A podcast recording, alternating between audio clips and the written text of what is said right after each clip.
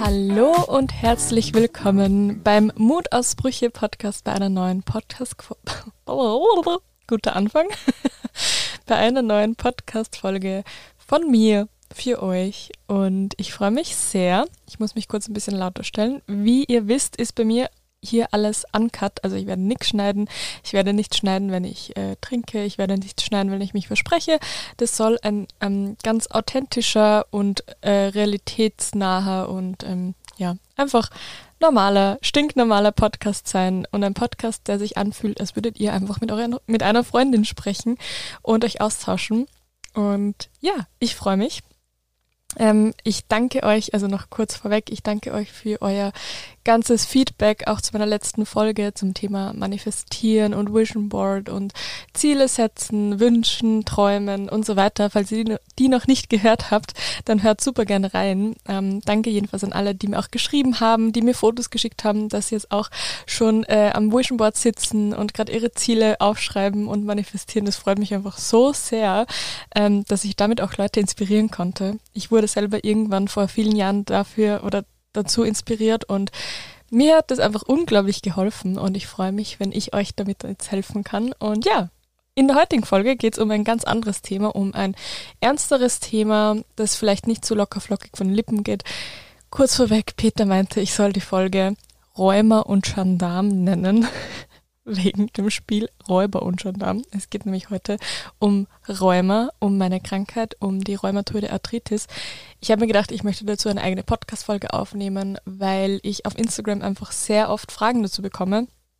Und ähm, ich habe dazu zwar schon mal ein längeres Video auf Instagram gemacht, aber das ist doch ein bisschen veraltet, weil sich ein paar neue Dinge einfach, also es haben sich einfach Dinge verändert und deswegen ist es einfach nicht mehr aktuell. Ich glaube, das Video ist aus 2019 oder so oder 2020 und deswegen habe ich mir gedacht, ich mache eine Podcast-Folge, da kann ich noch viel ausführlicher sprechen als in einem Instagram-Video und ähm, genau, also ich hoffe, ihr habt euch was zu trinken geschnappt, wie immer. Ich hoffe, ihr habt euch einen Kaffee gemacht oder einen Tee oder einen Iced Coffee oder einfach ein anderes geiles Getränk, mit dem ihr es euch jetzt gemütlich machen könnt und mir lauschen könnt.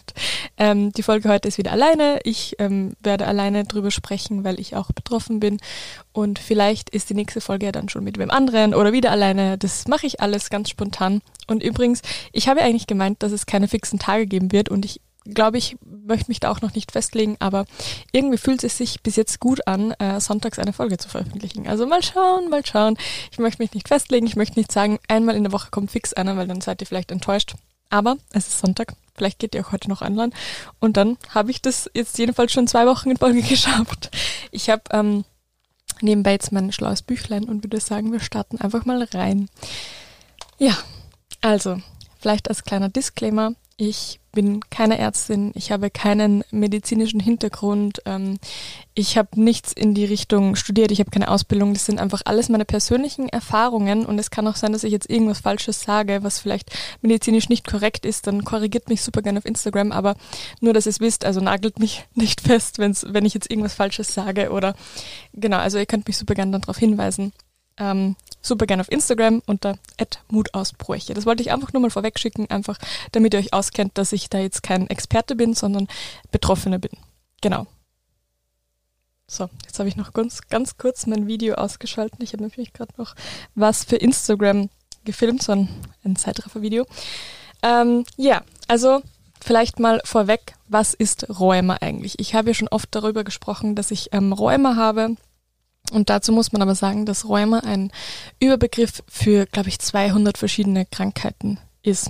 Also, um genau zu sein, ich habe Rheumatoide Arthritis und das bedeutet, dass, also die Rheumatoide Arthritis ist eine Autoimmunerkrankung, bei der die Gelenke sich entzünden. Das heißt, der Körper arbeitet gegen sich selbst und Rheumatoide Arthritis ist eben das, dass die sich Gelenke entzünden und ja, man eigentlich so von alleine nichts dagegen machen kann und das nicht quasi schafft. Ich hoffe, das ergibt Sinn. Ähm, ich erzähle euch jetzt einfach mal meine Geschichte, wie das bei mir so war und ähm, wie es bei mir angefangen hat und wie es losging. Ähm, also es war so, Ich trinke kurz nochmal, entschuldigt bitte. Ich hoffe, das nervt euch nicht. Ich habe euch das in der letzten Folge gesagt. Wenn euch das nervt, dass ich zwischendurch trinke und nichts rausschneide, müsst ihr mir das schreiben. Aber irgendwie kam nichts. Also gebt mir Bescheid, ich trinke jetzt mal. Vielleicht trinkt ihr auch mal kurz einen kleinen Schluck. So, also zu meiner Geschichte mit der rheumatoiden Arthritis. Ähm, bei mir ging alles los, als ich circa sieben Jahre alt war. Ähm, ich weiß es noch ganz genau, weil ich bin in der Schule gesessen, also in der Volksschule oder Grundschule heißt das, glaube ich, in Deutschland. Und ähm, ich weiß noch, dass ich sehr oft sehr heiße Finger hatte. Das klingt jetzt vielleicht ein bisschen komisch, aber meine Finger waren sehr oft sehr erwärmt. Also auch wenn es jetzt im kältesten Winter war, sie waren super heiß und geschwollen. Das waren so die ersten Anzeichen, die ich gemerkt habe. Und ich weiß auch noch, meine Volksschullehrerin damals ähm, die hat es irgendwie mit meinen Eltern mitbekommen oder ausgemacht und hat dann oft meine Hände gekühlt mit ihren eigenen Händen. Und eigentlich mochte sie mich nicht und ich mochte sie nicht, aber das war irgendwie der einzige Moment, der uns verbunden hat. Aber das war eigentlich total nett. Ähm, und die hat mich da so ein bisschen unterstützt. Und wie gesagt, ich war circa sieben Jahre alt und es hat dann tatsächlich zwei Jahre lang gedauert, mindestens um eine richtige Diagnose zu bekommen. Ich habe keine Ahnung warum. Ich glaube, wir waren einfach oft bei den falschen Ärzten, beziehungsweise war das vielleicht damals auch noch nicht so verbreitet, dass auch Kinder Rheumatoid Arthritis bekommen können. Ähm, weil es ja oft, also es ist oft so, das Vorurteil oder das Klischee, dass Rheuma ja eh nur alte Menschen haben. Aber wie gesagt, Rheuma umfasst 200 verschiedene Krankheiten. Man muss da immer spezifisch sein. Es gibt zum Beispiel auch Morbus Bechterew, das darunter fällt oder keine Ahnung, ganz Arthrose, na, keine Ahnung, das glaube ich nicht, aber es gibt eben Rheumatoide Arthritis und dann 200 andere Krankheiten. Bei mir ist es Rheumatoide Arthritis, die Gelenke sind entzünden. Genau. Ähm, ja, und damals, keine Ahnung, es war irgendwie nicht wirklich, glaube ich, verbreitet, beziehungsweise wurden wir oft von einem Arzt zum anderen geschickt und ich ähm, hatte sehr, sehr viele Untersuchungen. Ich war ähm, sehr oft im Krankenhaus. Ich, die, die, die Frauen oder die, die Schwestern auf der Kinderstation kannten mich einfach schon beim Namen. Und ich war dann auch irgendwie bei so alternativen Ärzten, so chinesischen Ärzten. Ähm, und ich weiß noch, ich habe dann, ähm, ich hatte so Akupunktur, einfach mit sieben oder acht Jahren und für mich war das ganz schrecklich. Und gleichzeitig, also es war so chinesische Akupunktur, die, die stechen ja extra tief rein. ähm, und gleichzeitig musste ich dann auch so einen chinesischen Heiltee trinken und das war so schrecklich für mich. Ich, ich muss ehrlich sagen, dass mir das zwar geholfen hat, aber als sieben, achtjähriges Kind war das einfach fürchterlich. Also das, keine Ahnung, es hat zwar geholfen, aber das konnte man mir irgendwie nicht wirklich zumuten. Ich habe es aber trotzdem durchgezogen, vor allem auch, weil meine Mama mich da sehr gepusht hat, glücklicherweise, weil es hat ja auch geholfen. Aber ich weiß noch, ähm, ich musste den Tee jeden Abend trinken und ich habe einfach 50 Cent von meiner Mama jeden Abend bekommen, damit ich diesen Tee trinke. Wow, oder? Ich war eine richtige Geschäftsfrau, aber ja, dadurch habe ich ihn dann getrunken. Darf man eigentlich eh keinem erzählen. Aber ja, ähm, genau, jedenfalls hatte ich dann mit circa acht oder so, ähm, oder neun, mit neun Jahren ungefähr hatte ich dann die Diagnose, Rheumat also juvenile Rheumatoide Arthritis, juvenil bedeutet immer im Kindesalter, ähm, juvenile Rheumatoide Arthritis. Und ja, ich war dann ganz ähm, oft bei Ärzten, eben im Krankenhaus, musste ganz viele Untersuchungen machen und eben diesen Tee trinken und keine Ahnung. Ähm, irgendwann habe ich dann eben ähm, starke Medikamente bekommen, die ich nehmen musste, ähm, weil wenn man eben bei der rheumatoiden Arthritis nichts gegen diese Entzündungen macht in den Gelenken, dann kann es auch äh, degenerativ wirken, beziehungsweise degenerativ, degenerativ sein und das Gelenk komplett zerstören. Und das ist natürlich das Allerschlechteste, was passieren kann. Ähm, deswegen ähm, ja, nahm ich dann Medikamente. Als erstes war das in, Form, in Form von Tabletten. Ähm, und ja, irgendwann war ich dort auf der Höchstdosis. Also müsste ich das jetzt so vorstellen, dass ich circa ab neun die Medikamente genommen habe. Und das ist jetzt ein Zeitraum bis 18 Jahre oder so, 19 Jahre. Ähm, genau, ich habe ähm, Tabletten bekommen. Das sind, keine Ahnung, Vielleicht sind ja jetzt viele, die betroffen sind, die dazuhören. Es war Methotrexat und wer diese Medikamente kennt, der weiß, dass die in höheren, also viel höheren Dosen ähm, bei Krebspatienten zum Beispiel angewandt werden, bei Chemotherapien. Und das war schon irgendwie schrecklich, wenn man weiß, dass man sowas seinem Körper zuführt, weil es ja ein richtiger Hammer ist für den Körper. Und ich weiß auch noch, dass ich einfach ähm, ja jedes Monat oder jeden zweiten Monat Blut abnehmen musste und ich musste meinem Arzt schwören, also der hat mich das wirklich jedes Mal gefragt, natürlich war ich da schon ein bisschen älter, ob ich eh nicht schwanger bin. Weil diese Medikamente sind so stark, dass mein Kind, wenn ich jetzt schwanger wäre, keine Überlebenschancen hätte oder stark behindert wäre. Also das ist natürlich jetzt, ähm, natürlich habe ich sehr gut aufgepasst, aber wenn man das weiß und wenn man weiß, dass man seinem Körper so etwas zuführt, dann ist das einfach ähm, auch im Unterbewusstsein ziemlich eingeprägt. Und das ist natürlich als Jugendliche auch nicht so cool zu wissen. Vor allem mit den Medikamenten hatte ich sehr oft irgendwelche Krankheiten. Also die haben halt mein Immunsystem sehr runtergefahren, weil die eben so stark waren. Ähm, die haben halt mehr zerstört, nicht nur diese entzündenden Entzündung, Entzünd, Entzünd, oh Gott, diese Medikamente waren eben so stark, dass sie nicht nur die entzündenden Stellen zerstört haben, sondern eben auch gute Immunsystemzellen. Ähm, deswegen war ich viel anfälliger für irgendwelche Krankheiten. Ich hatte so oft Angina, musste dann gleichzeitig auch noch Antibiotikum nehmen. Ähm, ich war, also ich durfte auch keinen Alkohol trinken und so als Jugendliche ist es natürlich auch oft einfach kacke, wenn man so als Einziger dann nichts trinkt oder wenn man einfach so Schmerzen hat, dass man nur im Bett liegen kann und jetzt nicht mit den anderen feiern gehen kann. Und das muss ich ehrlich sagen, hat meine Jugend schon oft beeinflusst und ähm, sehr geprägt. Ähm, ja, also einerseits der Gedanke, dass das einfach so starke Medikamente sind, zweitens der, Gedan der Gedanke, dass ich oft einfach so ein bisschen eingeschränkt war und jetzt nicht mein Jugenddasein to the fullest leben konnte. Gleichzeitig hatte ich natürlich auch viele Untersuchungen. Ähm, ich musste Magnetresonanz machen, also Magnetresonanztomographie, also MRT und CT und ich lag teilweise eine Stunde in dieser MRT-Röhre, weil die wirklich alle Bereiche scannen wollten. Und ich weiß noch ganz genau, ich, ähm, das war im Krankenhaus und ich habe eine Panikattacke bekommen, weil wer schon mal in einem MRT war, der weiß, dass das unglaublich laut ist. Und eine Stunde da drinnen liegen in so einer engen Röhre, das hat mich extrem gestresst und dann habe ich das, glaube ich, nach drei Minuten wieder abgebrochen, weil ich wusste, ich, ich, ich halte das keine Stunde aus. Und das weiß ich noch, ich bin dann zu einem anderen Arzt, also zu einem anderen ähm, Radiologen gegangen und wurde da in eine extra Röhre für Panik oder für Klaustrophobiker geschoben. Äh, und jeder Scan wurde quasi einzeln gemacht. Also äh, an einem Tag wurden nur die Finger gescannt, an einem anderen Tag wurden ähm, die Knie gescannt und so weiter. Ja, nur so als kleine Anekdote aus meinem Leben. ähm, genau, ich musste natürlich auch viel ähm, Physiotherapie machen, einfach damit die Gelenke mobil sind. Ähm, immer Blut abnehmen, ja, habe ich eh schon gesagt. Aber das Gute ist, dass ich zum Beispiel extrem resistent bin, was Blutabnahme be also betrifft. Also ich bin da extrem gechillt, ich schaue da auch immer zu.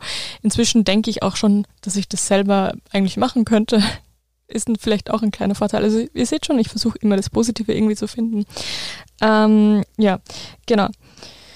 Ähm, was ich vielleicht noch sagen kann, ist, dass ich ja meine Medikamente nahm, die Methotrexat, und irgendwann ich war auch schon auf der Höchstdosis, aber irgendwann war, ich, war mein Hirn so konditioniert, dass immer wenn ich die Medikamente auch nur sah oder gerochen habe, die hatten so ein bisschen einen Geruch, aber jetzt nicht wirklich stark. Also ich glaube, ein normaler Mensch würde das jetzt nicht riechen, aber mein Hirn war schon so konditioniert drauf, dass immer wenn ich die Tabletten gesehen habe oder gerochen habe, wurde mir sofort schlecht. Da musste ich sie nicht mal nehmen, ich musste sie nur sehen und das war ganz hart, weil ich musste mich ja äh, jede Woche dazu zwingen, dass ich das auch nehme. Also es war jetzt nicht so jeden Tag, aber es war jede Woche einmal und es war aber die Höchstdosis, also wirklich sehr, sehr stark.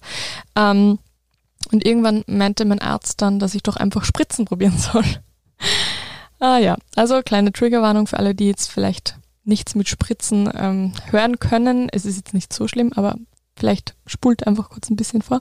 Jedenfalls habe ich dann mich dazu entschieden, dass ich das wirklich mal ausprobiere und mir selber eine Spritze gebe, einmal in der Woche.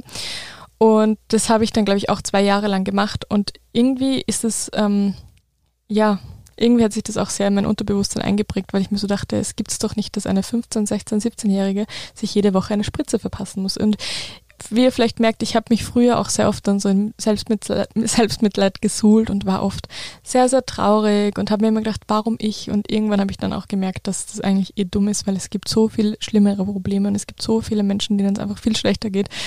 Aber ja, so ein bisschen Selbstmitleid ist, glaube ich, auch nicht immer verkehrt. genau. Ähm, ja, jedenfalls, äh, die Spritzen haben stärker gerochen als äh, die Tabletten. Deswegen habe ich die dann auch abgesetzt und musste dann wieder Tabletten nehmen. Davor immer schön einen Magenschoner reingeben, weil die sonst auch die Magenschleimer so angreifen. Ich musste so oft ähm, Blut abnehmen gehen, weil diese Medikamente auch die Leber eben sehr beeinflussen können. Und dann hatte ich teilweise sehr hohe Leberwerte. Dann musste ich kurz, also dann musste ich zum Beispiel pausieren mit den Tabletten damit die Leberwerte wieder sinken. In der Zeit hatte ich aber dann richtig starke Schmerzen, weil ohne die Medikamente konnte ich einfach nicht. Also wenn ich jetzt ähm, keine Medikamente genommen habe, dann müsst ihr euch das so vorstellen, dass ich einen kompletten Rheumaschub bekommen habe. Also bei Rheuma spricht man generell oder bei Rheumatoide Arthritis, das ist auch ein Zeichen dafür, dass man zum Beispiel oft einen Schub hat. Also dass das zum Beispiel so ein paar Tage andauert, dass man dann extreme Schmerzen hat, extreme Schwellungen und ähm, wenn ich die Medikamente eben dann nicht genommen habe, dann ging es mir richtig schlecht. Also dann habe ich echt ähm, so geschwollene Finger gehabt, so geschwollene Fußknöchel, Knie, alles war heiß. Ich konnte nicht gehen, ich konnte nicht mal mehr die Treppen raufgehen. Und es ist super schwer, einen Rheumaschmerz zu beschreiben. Er ist jetzt nicht zu vergleichen mit, wenn man irgendwie sich anhaut oder wenn man jetzt irgendwo die Zehe stößt, sondern es ist wirklich so ein alle, die das haben, die wissen, wovon ich spreche. Das ist so ein richtiger Schmerz, der durch den ganzen Körper zieht, von einem ausgeht, also zum Beispiel von den Fingern ausgeht, aber durch den ganzen Körper zieht. Und es ist so ein schrecklicher Schmerz, den kann man nicht beschreiben. Das ist so, als wäre dein ganzer Körper einfach entzünden. Und das fühlt sich einfach so ekelhaft an, dieser, dieser Rheumaschmerz. Es ist schwierig zu beschreiben. Ähm, ja, genau jedenfalls war es mit den Tabletten so, mit den Spritzen so. Und ähm, vielleicht fast forward to Februar 2021. Ähm, ich habe tatsächlich im Februar 2021, also vor eineinhalb Jahren, meine Medikamente dann komplett abgesetzt. Und für mich war das irgendwie relativ überraschend, weil ich habe damit gerechnet, dass ich jetzt für immer Medikamente nehmen muss. Und ähm, ja, aber irgendwie war es eben so, dass ich ähm, also generell, glaube ich, kann man sagen, dass es mir psychisch immer besser ging. Beziehungsweise war, glaube ich, der Knackpunkt, dass ich mich abgefunden habe mit der Krankheit und mich nicht mehr als äh, Selbstmitleids-Toni kennengelernt habe, sondern als Akzeptanz-Toni. Und ich habe mir gesagt, ganz ehrlich, es gibt Leute, denen es schlechter geht, habe ich eh vorher schon gesagt. Und ich kriege das schon hin. Und wenn ich meine Medikamente nehmen muss, dann ist das okay, dann, dann ist es einfach so, muss ich akzeptieren. Und mein, mein Gedanke war zum Beispiel auch immer, dass ich dann keine Kinder bekommen kann, wenn ich jetzt die Medikamente ähm, weiternehme. Aber mein Rheumaarzt hat mir da sehr die Angst genommen, dass ich dann umsteigen könnte auf andere Medikamente und ähm, dass er schon viele Patientinnen hatte, die trotzdem dann ein Kind bekommen haben, das komplett gesund ist, trotz Medikamente. Also falls ihr da Angst habt, dann kann ich euch da die Angst, glaube ich, nehmen. Der hat ganz, ganz viele betreut quasi, die ähm, ja auch schwanger werden wollten. Also ich will jetzt nicht schwanger werden, aber das war einfach meine Sorge so mit 20, keine Ahnung, weil ich eben nicht dachte, dass ich irgendwann die Medikamente absetzen kann. Denn grundsätzlich kann man sagen, Rheumatoide Arthritis kann nie geheilt werden. Also die Medikamente, die man nimmt, die ähm, machen nicht, dass die Krankheit komplett weggeht, sondern die bekommt, man bekommt einfach die ähm, Entzündungen damit quasi in den Griff. Gleichzeitig nimmt man natürlich auch noch Schmerztabletten und ähm, Folsäure und so. Aber ja, es war jedenfalls, glaube ich, so, das Ausschlaggebende war, dass ich einfach akzeptiert habe, dass, ich das, dass ich das habe. Ich glaube, ich, es geht auch darum, zum Beispiel, dass ich Peter kenn kennengelernt habe. Irgendwie war ich generell einfach viel glücklicher und freier und ähm, nicht mehr so im Selbstmitleid versunken. Und tatsächlich ging es mir dann Stück für Stück besser. Und ich, mein großes Ziel war es ja, dass ich die Medikamente irgendwann absetzen kann, aber ich habe halt überhaupt nicht damit gerechnet. Aber ich habe halt immer versucht, natürlich in Absprache mit meinem Arzt, das ist auch ganz, ganz, ganz wichtig zu sagen, dass ich meine Dosis reduziere. Also ich, glaube ich, pro halben Jahr bin ich fünf Milligramm runtergegangen. Und ähm, es ist natürlich auch ein sehr langer Zeitraum gewesen und es war ein richtiges Auf und Ab, weil zwischendurch ging es mir dann wieder schlechter, dann habe ich die Dosis wieder erhöht, dann ging es mir wieder besser, dann habe ich sie wieder ab, also dann habe ich sie wieder gesenkt. Und irgendwann war es dann soweit, dass ich nur mehr auf 5 Milligramm war. Und wer die Medikamente weiß, der weiß, dass das, äh, wer die Medikamente kennt, der weiß, dass das sehr niedrig ist. Und ich war richtig glücklich und ich habe das auch ganz, ganz lange rausgezögert, dass ich sie dann komplett ähm, absetze, weil ich glaube, das war auch so ein bisschen ein psychischer Effekt, dass es mir dann bisschen, keine Ahnung, ob ich mir dann Schmerzen eingebildet habe, aber ich wollte das irgendwie dann doch nicht ganz absetzen, weil ich immer Angst hatte, es kommt dann mit voller Wucht zurück. Jedenfalls war ich dann im Februar 2021 bei meinem Arzt Und er hat gemeint, wenn es dir gut geht, dann probier es mal komplett ohne. Und das war so verrückt. Es war so verrückt, ich kann euch das gar nicht sagen. Ähm, ich habe die Medikamente dann einfach weggelassen und seitdem habe ich keine einzige Tablette mehr genommen und keine einzige Spritze mehr gespritzt. Ja, ihr könnt euch also vorstellen, was das für eine große Errungenschaft für mich war, vor allem auch, weil ich ähm, einfach mit neun Jahren mit den Medikamenten begonnen habe und sie über zehn Jahre genommen habe. Also ein ganz, ganz, ganz großer Schritt. Ich glaube, es waren insgesamt dann 13 Jahre. Und wie gesagt, es ist super schwer zu sagen, woran es lag, dass ich sie absetzen konnte. Es kann natürlich sein, dass sich das quasi verwachsen hat. Also juvenile äh, Rheumatoide Arthritis heißt auch oft, dass das wirklich nur im Kinder- und Teenageralter ist und sich das quasi rauswächst. Ähm, aber mein Arzt hat mich auch geweint, äh, geweint, gewarnt. Es kann auch sein, dass sie jederzeit wieder zurückkommt. Also man muss trotzdem ein bisschen vorsichtig sein, nicht zu viel freuen, aber ich genieße einfach jede freie Sekunde ohne Medikamente. Und das Untypische war auch, dass ich sie im Februar abgesetzt habe, weil normalerweise ging es mir in den Wintermonaten mit, äh, mit der rheumatoiden Arthritis immer schlechter, weil irgendwie diese Kälte für meine Gelenke ganz schrecklich war. Also im, in den warmen Monaten ging es mir immer super, da hatte ich auch immer eine niedrigere Do Dosis und mir ging es einfach besser, auch mit den Medikamenten. Und im Winter war es dann immer schlechter, wenn so Wetterumschwung war und wenn es draußen richtig kalt war, habe ich das immer so in meinen Gelenken gemerkt. Und ja, das war aber sehr cool. Und das Coole ist eben, dass ich jetzt auch letzten Winter ähm, komplett ohne Medikamente ausgekommen bin. Und das gibt mir ein sehr schönes Gefühl. ähm, was ich noch sagen kann, es gibt schon ab und zu so Momente, wo ich einen kleinen Schub habe. Der dauert dann meistens nur ein, zwei Tage da merke ich dann schon, dass meine Gelenke anschwellen. Oder in der Früh habe ich das auch oft, dass meine Finger zum Beispiel einfach noch geschwollen sind. Das ist auch zum Beispiel ein Indikator für ähm, Rheumatoide Arthritis. Das habe ich halt jetzt noch, aber ich habe einfach keine Schmerzen mehr. Also zumindest nicht so starke, dass ich denke, okay, ich muss jetzt mit Medikamenten dagegen wirken, weil es dauert dann meistens nur ein, zwei Tage. Oder ähm, ja, wenn es jetzt, ich merke das zum Beispiel extrem, wenn irgendwie das Wetter umschwingt. Also ich merke das schon am Abend davor oder so, wenn es irgendwie Regen angesagt wird oder wenn ähm, Schnee angesagt wird oder whatever. Ähm, das ist schon was, was ich noch immer habe, aber das sind einfach so kleine Problemchen, die mir sowas von egal sind. Ähm, ja, ich hoffe einfach, dass ich wirklich komplett medikamentenfrei bleiben kann. Das wäre natürlich mein allergrößtes Ziel. Wichtig ist natürlich auch, dass man trotzdem vielleicht ähm, Physiotherapie weitermacht. Bei mir ist das immer so eine Sache, ich bin zu faul für Physiotherapie, ich möchte das jetzt aber wieder angehen, dass man generell in Bewegung bleibt, dass man die, die Gelenke in Bewegung hält und einfach, ja, immer in Bewegung bleibt. Ich glaube, das ist das Allerwichtigste bei der rheumatoiden Arthritis, damit einfach nichts einschläft, damit die Gelenke nicht einrosten. Und ähm, Genau, so viel zu meiner Geschichte, die hat jetzt schon sehr lange gedauert, meine Geschichte. Ich möchte jetzt noch unbedingt darauf eingehen, ähm, was ich Betroffenen raten würde oder ähm, Frauen oder Mädels oder Jungs oder Männern, die vielleicht den Verdacht haben, dass sie Rheumatoide Arthritis haben, aber irgendwie nicht wirklich weiterkommen. Deswegen war mir das auch noch ganz wichtig, dass ich da eine eigene Folge dazu mache. Deswegen trinke ich noch mal ganz kurz. Cheers. Ähm, Genau.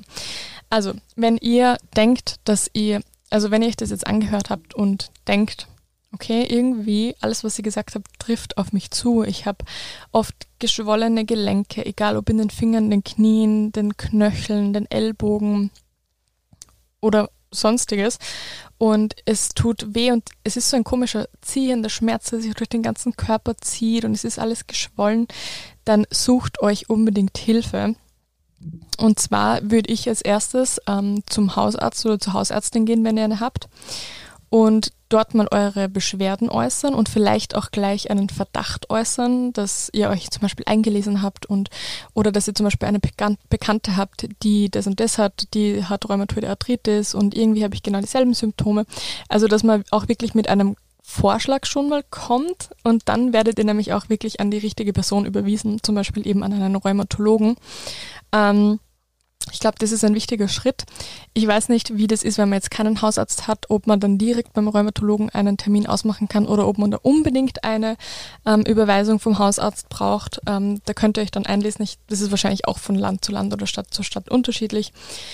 Jedenfalls ist, glaube ich, der wichtigste Weg dann zum Rheumatologen. Das sind wirklich Menschen, die, die sich damit auskennen und geschult sind und dann müsst ihr wahrscheinlich verschiedene Untersuchungen durchmachen. Ähm, man kann es im Blut erkennen. Ähm, man kann dann und abgetastet werden. Daran erkennen das Ärzte auch sehr gut. Man wird dann wahrscheinlich auch noch ins CT oder nein, ins MRT geschickt und da werden dann auch ähm, Entzündungen erkannt oder auch nicht erkannt. Und ich glaube, das ist das Aller, Allerwichtigste, dass ihr euch da wirklich mal überweisen lasst und ähm, euren Verdacht auch äußert. Und auch eure Bedenken. Also Ärzte sind ja auch nur Menschen und ich glaube, es wird ihnen auch geholfen, wenn ihr, äh, also natürlich soll man nie eigene Diagnosen stellen, das ist ganz klar, aber wenn ihr vielleicht einen Verdacht habt oder euch oder danach fühlt, dass das sein könnte, ich glaube, dann sind sie auch öfter dankbar, dass man das auch ausspricht. Ähm, weil sonst, wenn man sagt, ja, man hat Schmerzen und das ist ein bisschen geschwollen, dann ist es für die halt auch komplizierter. Aber ich glaube, bei einem Rheumatologen seid ihr dann ganz gut aufgehoben. Und was mir auch noch ganz wichtig ist, ist zu sagen, dass ihr nicht verzweifeln sollt. Ich weiß, das ist jetzt leicht gesagt für eine Person, die die Medikamente abgesetzt hat, hat. Aber ganz ehrlich, es kann bei mir auch jederzeit zurückkommen. Und es kann mich auch wieder komplett treffen. Also wie gesagt, die Krankheit kann nicht geheilt werden. Es kann, können einfach nur die Symptome gelindert werden. Aber versucht einfach nicht zu verzweifeln, versucht nicht in Selbstmitleid zu verfallen. Ich habe euch das gerade gesagt. Das war bei mir eigentlich, glaube ich, auch, das hat einfach alles nochmal viel schlimmer gemacht. Vielleicht auch, also eben auch psychisch, aber vielleicht auch körperlich. Vielleicht hat mich das dann noch mehr getriggert und dadurch hatte ich dann vielleicht noch mehr Schmerzen, keine Ahnung. Es ist schwer, ich weiß, aber ähm, es ist trotzdem viel leichter, wenn man irgendwie versucht, positiv zu denken und ich denke mir das immer noch, es hätte mich so viel schlimmer treffen können. Es hätte eine ganz andere Krankheit sein können. Und deswegen bin ich auch dankbar, dass ich unter Anführungsstrichen jetzt nur Rheumatoide Arthritis habe. Ich weiß, dass das das ganze Leben auf den Kopf stellen kann und ich weiß, dass das den Alltag extrem beeinflussen kann und das ganze Leben. Aber es könnte immer schlimmer sein und deswegen ähm, versucht wirklich, ähm, ja, euch nicht zu sehr in Selbstmitleid zu suhlen. Ab und zu braucht man das, ganz ehrlich. Ab und zu will man einfach nur mit Schokolade im Bett liegen und ähm, sich vollstopfen und weinen und so richtig selbst bemitleiden und das ist auch okay so, aber versucht nicht, dass das euer ganzes Leben bestimmt und versucht nicht, dass eure Krankheit mit dem Gefühl verknüpft ist, sondern versucht, dass eure Krankheit mit dem Gefühl verknüpft ist, dass ihr es schaffen könnt und dass euer großes Ziel ist, die Medikamente abzusetzen. Und ganz ehrlich, es ist aber auch wichtig zu wissen, okay, es ist vielleicht noch nicht so weit. Bei mir war das auch so, wie gesagt, ich habe das dann auch echt lange hinausgezögert, dass ich die komplett absetze, aber ich wusste, wenn es passiert, dann, dann kann es auch sein, dass es wieder kommt. Und ich wollte mich da auch nicht zu sehr pressern und mir zu viel Druck machen, aber versucht irgendwie das Positive daraus zu sehen. Ich weiß, dass das schwer ist, aber für mich war das Positive immer das, dass es einfach noch schlimmer komme, hätte können, hätte kommen können. Und für mich ist es auch positiv zu sehen, dass ich ähm, anderen vielleicht helfen kann und Mut machen kann. Und deswegen auch eben diese Folge. Und wenn ihr eben denkt, dass ihr betroffen seid, dann versucht die Ruhe zu bewahren, versucht eure Ängste aber trotzdem zu kommunizieren. Vielleicht hilft es auch, wenn ihr zum Beispiel euch ähm, eine Therapeutin oder einen Therapeuten sucht, mit dem ihr drüber sprecht. Also ich finde Therapie generell immer wichtig und ich finde es auch gut, wenn man ähm, jemanden hat, mit dem man drüber sprechen kann. Vielleicht ist das ja auch eine Lösung. Sucht euch vielleicht einen netten Physiotherapeuten, einen netten Physiotherapeuten, einen hübschen Physiotherapeuten. Nein, Scherz, aber ähm, ja, sucht euch einfach Menschen in eurem Leben, die euch helfen. Also einerseits, einerseits Ärzte. Ich hatte zum Beispiel einen wahnsinnig tollen Rheumatologen in Wels, also in meiner Heimatstadt. Ähm, ich glaube, dass, also ich würde jetzt den Namen nicht nennen, weil ich weiß, dass der einfach bald nicht mehr äh, praktiziert, weil er in ähm, Pension geht, also in Rente geht. Aber deswegen bringt euch das nichts. Aber sucht euch vielleicht einen Arzt oder eine Ärztin, bei der ihr euch wohlfühlt, wo ihr euch verstanden fühlt. Sucht euch einen Physiotherapeuten oder eine Physiotherapeutin, ähm, bei der ihr ein gutes Gefühl habt, mit der ihr vielleicht, äh, keine Ahnung, einen Spaß habt und euch einfach gut aufgehoben fühlt und versucht einfach das Beste draus zu machen. Schreibt eure Gedanken auf, wenn euch das hilft oder spricht mit anderen Betroffenen darüber. Ähm, ich kann vielleicht auch mal so eine Austauschbörse oder so machen. Ich glaube, das ist auch ganz cool. Ich habe das mal zum Thema Pille absetzen äh, oder Verhütung gemacht und ich glaube, dass es eigentlich zum Thema Rheuma auch interessant wäre. Lasst mich das super gerne auf Instagram wissen. Ich habe keine Ahnung, ob der Bedarf da ist in so einer Austauschgruppe, aber sonst gebt mir gerne Bescheid, dann kann ich wieder so ein Posting machen, wo sich Betroffene eben austauschen können. Ähm, genau. Und ansonsten, wenn ihr Fragen habt, könnt ihr mir auch immer schreiben. Ich hoffe, ich habe die meisten Fragen beantwortet, wie das bei mir war, wie, was die nächsten Schritte sind, wenn man den Verdacht hat. Ähm, genau, so war das bei mir. Und ich hoffe, euch geht's gut. Ich hoffe, ihr müsst nicht leiden und ich, ja, ich weiß, wie das ist. Ich habe ganz lange damit selbst zu kämpfen gehabt, aber inzwischen sehe ich das oder habe das dann auch in den letzten Jahren, bevor ich es abgesetzt habe, nicht mehr als Kampf gesehen, sondern ich habe mit meinem Körper das, ich habe keine Ahnung, wie ich das jetzt beschreibe, aber ich habe das nicht mehr als Feind gesehen, die Krankheit, sondern ich habe das so gesehen, dass ich mit meinem Körper einfach im Reinen bin und das akzeptiere und die Krankheit als Freundin oder nicht als Freundin ansehe, aber so als Cousine. so zum Beispiel als Cousine, die man vielleicht jetzt nicht als beste Freundin bezeichnen würde, aber die einfach da ist und mit der man zurechtkommen muss. Okay, das ist jetzt blöd. Ich habe keine Cousine übrigens in also mit der ich so ein Verhältnis habe, nur kurz als vorweg. Aber vielleicht, dass man das irgendwie so ähm, sieht und wirklich im Kopf verankern kann, damit man das auch irgendwie positiv verankert und nicht immer nur negativ. Genau. Also ähm, danke, dass ihr das bis hierhin gehört habt. Ich drücke euch, ich wollte euch noch ganz kurz sagen, dass ihr nicht alleine seid, auch wenn es jetzt keine rheumatoide Arthritis ist, wenn ihr vielleicht andere Beschwerden habt oder eine andere Krankheit. Ihr seid nicht alleine. Es gibt immer Menschen, denen es genauso geht. Man muss sie nur finden. Ähm, ich hatte jetzt nicht, nicht wirklich jemanden, aber habe das irgendwie mit mir selber ausgemacht, aber ich weiß, dass es da draußen auch viele gibt. Und ich hoffe, es geht euch gut. Ich hoffe, ihr genießt den Tag. Ich hoffe, die Podcast-Folge hat euch gefallen. Es ist mal ein bisschen was anderes aber trotzdem ein großer Teil meines Lebens gewesen und ich freue mich einfach immer über eure Nachrichten, auch auf Instagram und ich freue mich auch, wenn ihr die Podcast-Folge zum Beispiel bewertet. Das, da sehe ich einfach, dass es wirklich gut ankommt und dass ähm, es euch auch gefällt und ich freue mich auch, wenn ihr den Podcast einfach abonniert, weil dann werdet ihr auch immer benachrichtigt, wenn eine neue Folge online ist und ansonsten, ja, ich drücke euch ganz fest und ich freue mich schon sehr auf die neue Folge.